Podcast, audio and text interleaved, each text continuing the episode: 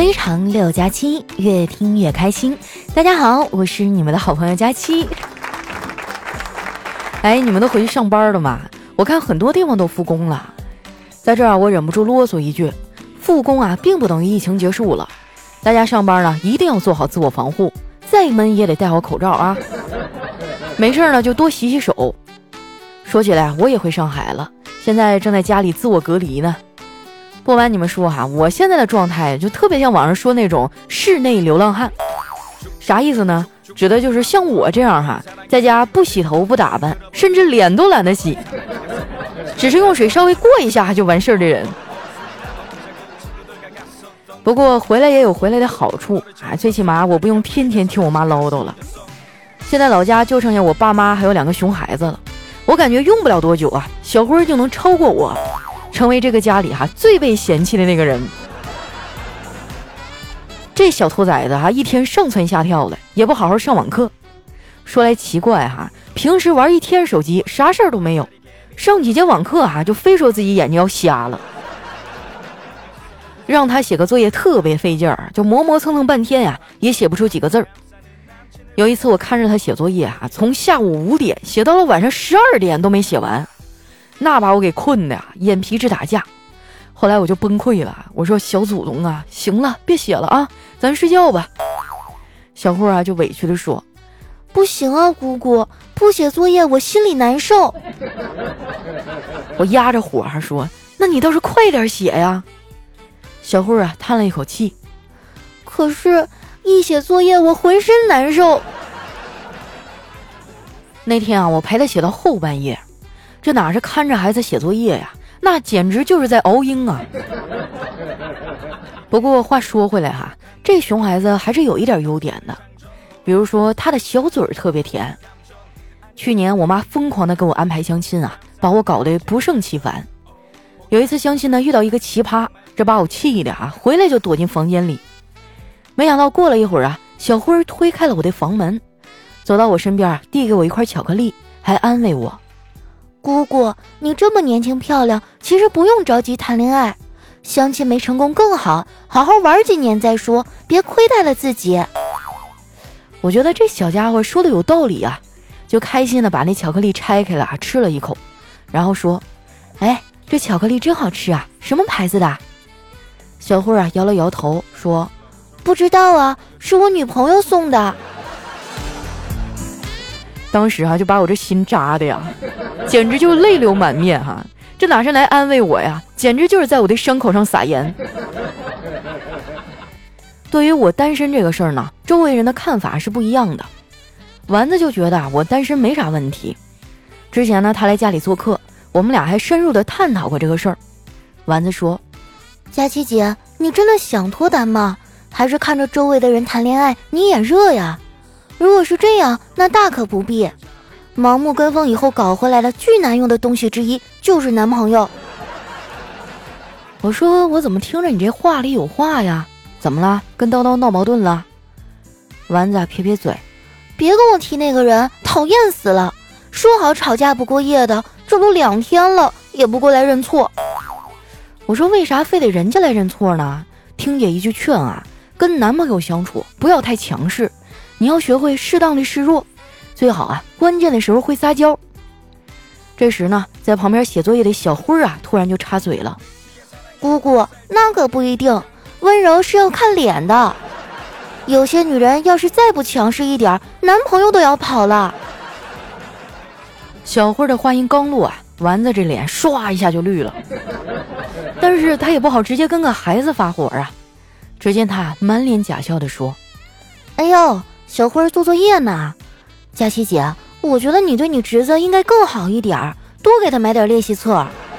三本五本怎么够啊？毕竟他是国家的未来。”小辉听完啊，抱着作业灰溜溜就跑了。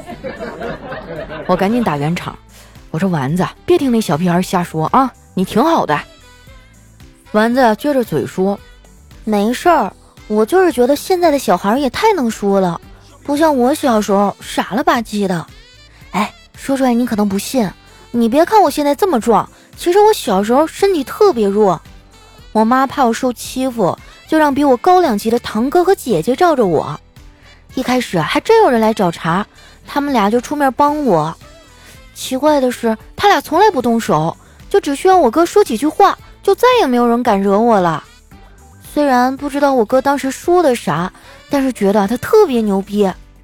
直到小学毕业，我同桌啊才小心翼翼地问我：“丸子，你哥说你有病，活不久了，你到底啥病啊？这都六年了，我看你也没啥事儿啊。”当时啊就把我给逗笑了。你说这全天下的哥哥都是一样坑啊？他这个童年过得也挺悲催的，不过我也比他好不到哪儿去。小时候啊，我们家特别穷，那时候呢，我爸总用一根绳子当裤腰带，我看着很心疼啊，就私下里偷偷地攒钱，放假呢还去外面捡瓶子、捡废铁。终于啊，在我不懈的努力下，钱攒够了，然后我就拿着这些钱啊，给我爸买了一条真皮腰带，啊，质量特别好。我爸就一直用这条腰带哈抽我，抽了好多年都没有断。都说闺女儿是父母的小棉袄，我爸呢可能是怕我这小棉袄时间长了不暖和了，定期呢就会敲打敲打我。其实啊，我感觉我做的已经挺好，挺贴心了。记得有一次吃饭啊，我哥呢不小心把汤洒在了凳子上，当时呢正赶上我爸啊从厨房出来。他端着饭呀，也没看到凳子上那汤啊，就想往上坐。我怕他把裤子给弄脏了呀，然后我就随手把这凳子往后拉了一下。十几年过去了，那顿揍哈，直到现在我还记忆犹新呢。我一直觉得这是我哥的锅啊，就为这事儿啊，我跟他冷战了好长时间，我们的兄妹关系啊一度降到了冰点。现在我们都长大了，我哥呢也没以前那么坑了。爱好啊也沉稳了很多。年轻的时候呢，他喜欢蹦迪喝酒，结婚以后都戒了。现在他最大的爱好啊就是钓鱼。其实啊，我一直都不太理解钓鱼这项娱乐活动。要是让我在那一坐坐一天啊，我可受不了。我哥呢却对这项活动特别的狂热。去年有段时间啊，他一有空啊就拿着鱼竿往外跑。有一次啊，我就忍不住问他，我说哥啊。到目前为止，你钓到的鱼里啊，最大的有多大呀？我哥啊就得意地说：“大白鲨这部电影你看过吧？”我点点头，嗯，看过，就很老的片子了。我记得当年还是用 DVD 看的。我哥说：“对，就和装那部电影碟片的 DVD 的盒子哈差不多大。”怪不得哈，他从来不把那鱼拿回家呢。我要是他哈，我也没脸往家拿。我哥整天不着家，时间长了，我嫂子就开始有意见了，俩人没少因为这事吵架。后来我嫂子气的啊，干脆就回娘家了。我哥去接了她两次啊，都没接回来。小侄女啊，看我哥愁眉苦脸的，就说：“爸爸，你怎么那么笨呢？看我的。”说完啊，他就给我嫂子打了个电话。接通以后啊，他奶声奶气的说：“妈妈，快回来，我发现爸爸藏私房钱的地方了。”好多好多钱呀！结果啊，电话刚撂下没多久，我嫂子就回来了。说实话，我还真挺同情我哥的。在我们家，我哥的地位最低，就低到连看电视的自由都没有。我哥啊，曾经拿着电视遥控器质问我嫂子，他说：“这是不是你干的好事儿啊？媳妇儿啊，不是我说你，就算你不喜欢看体育频道。”那你也不能把五给抠下来呀！还有，你是不是趁我午睡从我钱包里拿钱了？我每个月就只有这么一点零花钱，你还拿我的？你有没有考虑过我的感受啊？我嫂子说，考虑过呀，所以我拿钱的时候才会轻手轻脚的，就怕把你给吵醒了。我嫂子这个逻辑啊，真的是无懈可击。女人真的太可怕了。我哥说不过他呀，就把愤怒转嫁给了我。只见他一把就把我手里的奥利奥给抢过去，然后说：“吃吃吃，就知道吃！你看你都胖成啥样了！” 我冲他翻了个大白眼儿，我说：“啊，现在我算是知道啊，为啥吃奥利奥的时候要先舔一舔了，因为那样就没有人抢了。”我哥说：“我抢你饼干，我是在间接的帮你减肥，这饼干热量可不低啊。”你说吃一块你得运动多久啊？哎，我已经好久没看你去健身房了。你最近运动了吗？我说我动了呀，只不过运动量不大而已。我现在每天唯一的腿部运动呢，就是蹲一个美食博主的吃播链接。我跟你们说啊，看吃播真的太爽了。不过呢，我现在遇到一个问题，就是我关注那些美食博主啊，都喜欢半夜更新视频，就搞得我不得不熬夜呀。不瞒你们说啊，我现在熬夜熬的都不敢把头发扎起来，因为扎起来的时候吧，我看起来就像一个清朝的阿哥。还好啊，淘宝给我推荐了很多护发生发的产品啊，我就把它们都买下来了。我还用了一下小黑的省钱小助手，算下来啊，真便宜不少钱呢。不得不说啊，这个时期网购是最安全的，很多快递啊都实行了无接触配送。再说了，现在网购这么发达，想买啥网上都有啊。说到这儿啊，我想问大家一个问题：你们还记得自己最初网购的目的是什么吗？应该跟我差不多吧，就是想省钱，所以不要忘了初心呐。在网上买东西呢，能省则省。在这儿啊，给大家推荐一个省钱小助手，微信名字呢叫勤俭败家的田喵喵，大家可以加下他的微信哈，幺七七二幺二七三零幺三。网购的时候呢，选好你要买的东西，选完以后先别付款，把商品的链接复制下来发给他，然后按照流程下单，就可以获得返利和优惠了。像淘宝啊、京东、拼多多啊这些平台都能用，反正我觉得啊，省钱也是赚钱的一种方式嘛。我再说一遍哈，微信号是幺七七二幺二七三零幺三，名字呢叫勤俭败家的田喵喵。昨天啊，我简单的算了算，这段时间啊，用这个省钱小助手，我已经省下至少一顿火锅的钱。当然了啊，这里面也有我妈的功劳。自从他知道有了省钱小助手以后呢，没事就逛淘宝啊。昨天他看我在那算账哈，就凑过来说：“姑娘啊，省了不少钱吧？”我说：“嗯，是不少了，多谢母后大人对我的支持啊。”我妈瞪了我一眼说：“别整这些虚的，用省的钱给我充点话费。”我说：“行啊，充多少啊？”我妈想了想啊，说：“充满吧。”有好几年，好几年，好几年，我成天在抱怨我没钱，我没钱，恨老天不开眼，不开眼，不开眼，为什么好的事儿都跟我？一段音乐，欢迎回来，我是居家隔离第三天的哈利波特大假期。现在从外地回上海啊，都得自己在家隔离十四天啊，才能出门。其实这也没什么，毕竟我平时就挺宅的，就是吃饭有点费劲儿，点外卖只能送到小区门口，我懒得出去啊，一直就是煮点饺子呀、面条啥的对付一口。昨天我合计烫点蘑菇和菜叶子啥的减减肥吧，结果做着做着呀就变成火锅了。我想问问大家，你们居家隔离的日子啊，吃饭都是咋解决呢？有没有什么做法很简单，然后味道还不错的东西呢？教教我呗，我这一天过得老惨了，刚回来三天就想我妈了。我觉得在挨饿面前啊，挨骂根本就不是个事儿。哎，接下来时间啊，看看我们其他的小伙伴都说了些啥。首先这位呢叫听友二幺九九三七幺七五，他说佳琪啊，我我是人贩子，这是麻袋。里面有棒棒糖、薯片、辣条，你你是自己跳进来还是我帮你啊？那我觉得让我跳进去，光这些还不够，可能还得塞进去一个像肖战那么帅的男朋友。下面呢叫爱你佳期六六六哈，他说佳期啊，你还记得我吗？两年前我因为学业上的事儿，最后一次听你节目，之前总嫌你更新慢，现在好了，两年了，听都听不完了。那你是想太多，其实两年也没更新多少。下面呢叫七和叶加油，他说佳期现在每天上网课，感觉自己都快挂了。我一直知道自己的毛病，学习不自觉，哎，手机与学习不可兼得呀。他俩共存的时候呢，我就会死。今年的高考太难了，这是我最后一次机会了。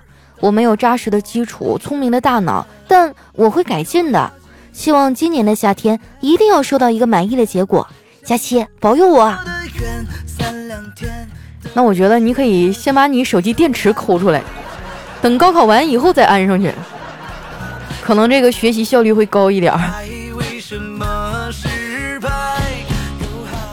下面呢叫假期的小奶狗，他说假期什么时候结束啊？头大，不想放假，我想上学，想吃学校的火锅、烤肉、麻辣烫、麻辣拌、寿司、炸鸡、铁锅炖，我我想喝酒撸串儿。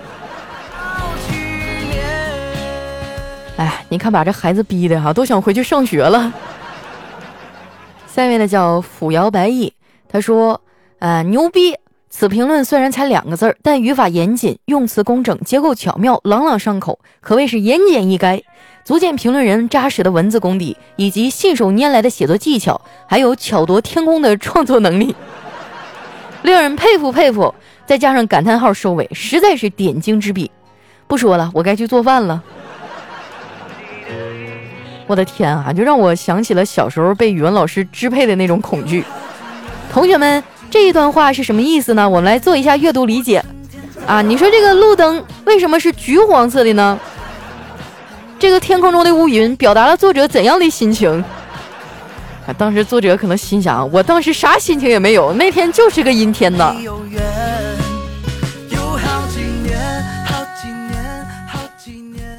下面呢叫异动的心。他说：“现在我好想上班啊，在家每天就是各种吃，体重蹭蹭的往上涨，好担心复工上了班啊，同事都不认识我了。这个你倒不用担心哈，因为其他的同事也这样，大家都得重新的认识一下。”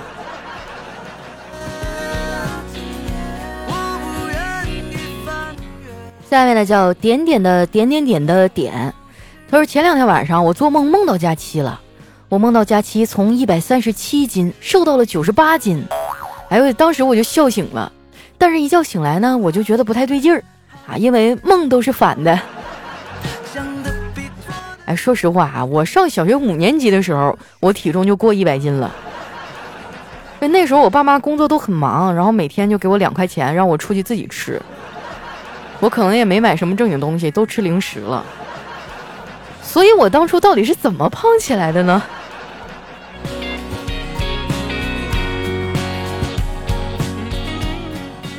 下面呢叫蓝翔毕业挖机驾驶员，他说我是一名挖掘机驾驶员，听着佳期的声音陪伴我每天孤单乏味的上班时间，有机会啊，我用挖掘机给你炒菜呀。啊，那我觉得有机会你可以尝试一下录有声书，因为有声书那边也有个哥们儿跟你的工种是一样的，叫幻影空，原来也是开挖掘机的。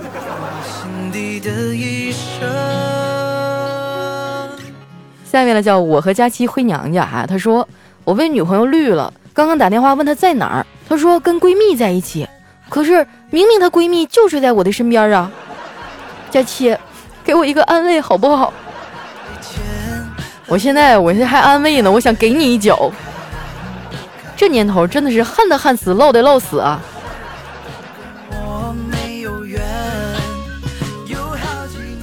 下面呢叫幺七三九四幺三啊，他说儿子大比拼，曹操说了我儿九岁称相，孙坚说我儿九岁为大使，刘备说我儿百日与子龙七进七出，杀得曹将五十名。哎呀，你发现没有哈？这个以前都是比谁家的儿子比较厉害，现在都是比谁家的爹比较厉害。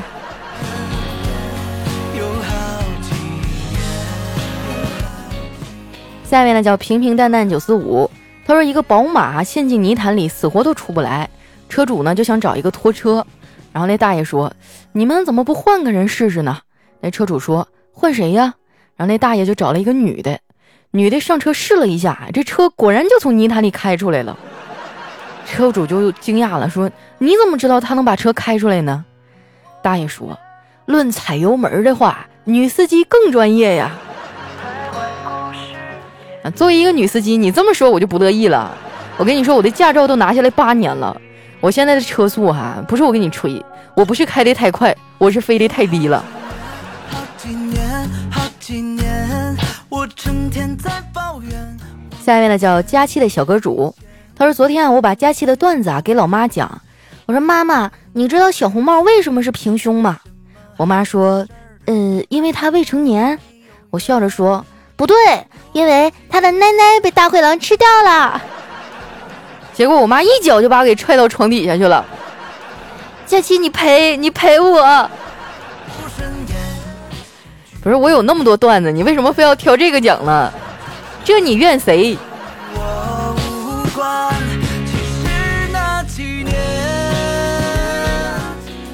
下一位呢叫千山人迹，我喜欢你，这句话太轻浮了；我爱你，这句话太沉重了。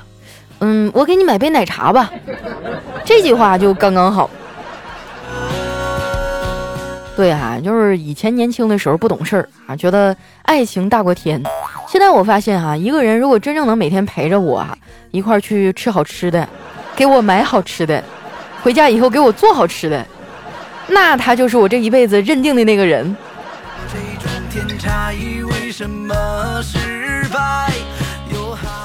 下一位呢叫特爱佳期，他说好不容易忙完了，坐在沙发上喝水，老婆呢不知道从哪捡到一个袜子，嘴里就数落着：“看看你收拾了半天，东西还是乱扔。”说着就把那袜子朝我扔了过来，这好巧不巧的呀，正好就搭在水杯上了，半只袜子啊都已经泡到水里了。我忍无可忍，一拍茶几，我说你，老婆直接一瞪眼，我什么？我一边伸手去捞袜子啊，就一边笑道：“你你不知道我只喝白开水不喝茶的吗？那你这是酥油茶呀，味道怎么有点咸？”下一位呢叫佳期的男朋友王一博，他说我最近啊对星座特别热衷。有一天呢，我和闺蜜还正津津有味的在那讨论，一个大叔走了过来，我拉着他就问：“哎，你什么座的？”那大叔啊愣了三秒钟，喃喃的说道：“肉肉做的吧。”大叔也是个实在人呢。下一位呢叫佳期的陆墨，他说刚刚在网上订了外卖，特地标明哈要求帅哥送餐，于是哈就真的来了一个帅哥。那帅哥一直不敢抬头找钱的时候啊，手抖的这钱都掉地上了。然后那帅哥说：“对不起啊，您的要求好特别呀，我我有点紧张。”那你就得反反省一下你自己的长相了，是不是有点一言难尽呢？偶像剧里可不是这么演的哈。下面呢叫灰化肥，灰花会会会会发臭。这朋友你太坏了啊！马上把名改了。他说初中的时候犯错误哈，老师让家长来，我说我家长不在呀，舅舅可以吗？老师说行。第二天呢，我背上了我三岁的舅舅，踏上了不归路。直到现在哈，我依然记得老师用那欲哭无泪的表情帮我看了一天的舅舅，以及我妈找到他弟弟的时候那个鬼哭狼嚎的声音。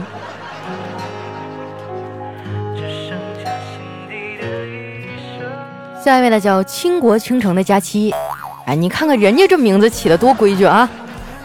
他说有一次小明的妈妈要出差，临走的时候呢，他不舍得对小明说：“孩子，妈妈要出差一周，可舍不得你了，我能不能拿走你一样东西当做念想啊？”小明热泪盈眶啊，点点头。然后呢，妈妈满意的抽走了他口袋里的手机，扛上了行李箱，头也不回就走了。所以这就是小明的成绩突然上升的原因吗？说真的哈，我觉得手机有时候真挺耽误事儿的。每次呢，我可我就是工作之余拿起手机哈，我说告诉自己就看一眼，有没有人给我发信息，然后再一抬头的时候，一个小时就过去了。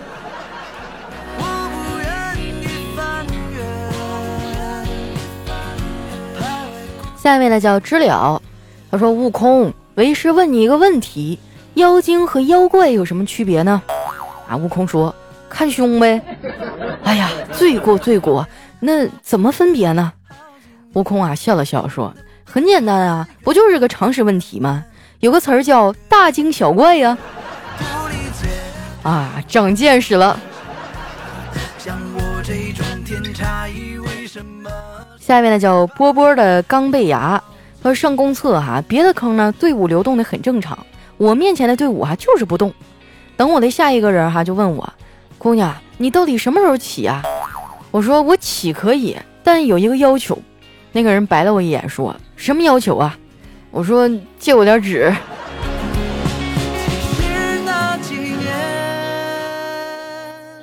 下面呢叫幺五二二六八三哈，他说我向往的生活很简单，一亩良田，一杯清茶，一间茅房，一本名著，还有一亿存款。哎，醒一醒啊！你这也太贪婪了，我觉得我五千万就够。来看一下我们的最后一位哈，叫梦妻如雨。他说昨天爷爷奶奶吵架，奶奶一气之下要回娘家，爷爷就悠悠地说：“你还有娘家呢。”然后奶奶啊去了大姨那儿，大姨啊就心疼的劝他：“妈，你们干脆离婚算了，你都九十多了，吵架伤身体。”哪有你这么劝的呀？好了，那今天留言就先分享到这儿哈。喜欢我的朋友呢，记得关注我的新浪微博和公众微信，搜索“主播佳期”，是“佳期如梦”的佳期。别忘了啊，有什么比较方法简单好做的，然后味道又好吃的菜，把做法给我写上啊！谢谢大家了。我还有十一天就可以出去玩了，火锅等着我。那今天节目就先到这儿啦，我们下期再见。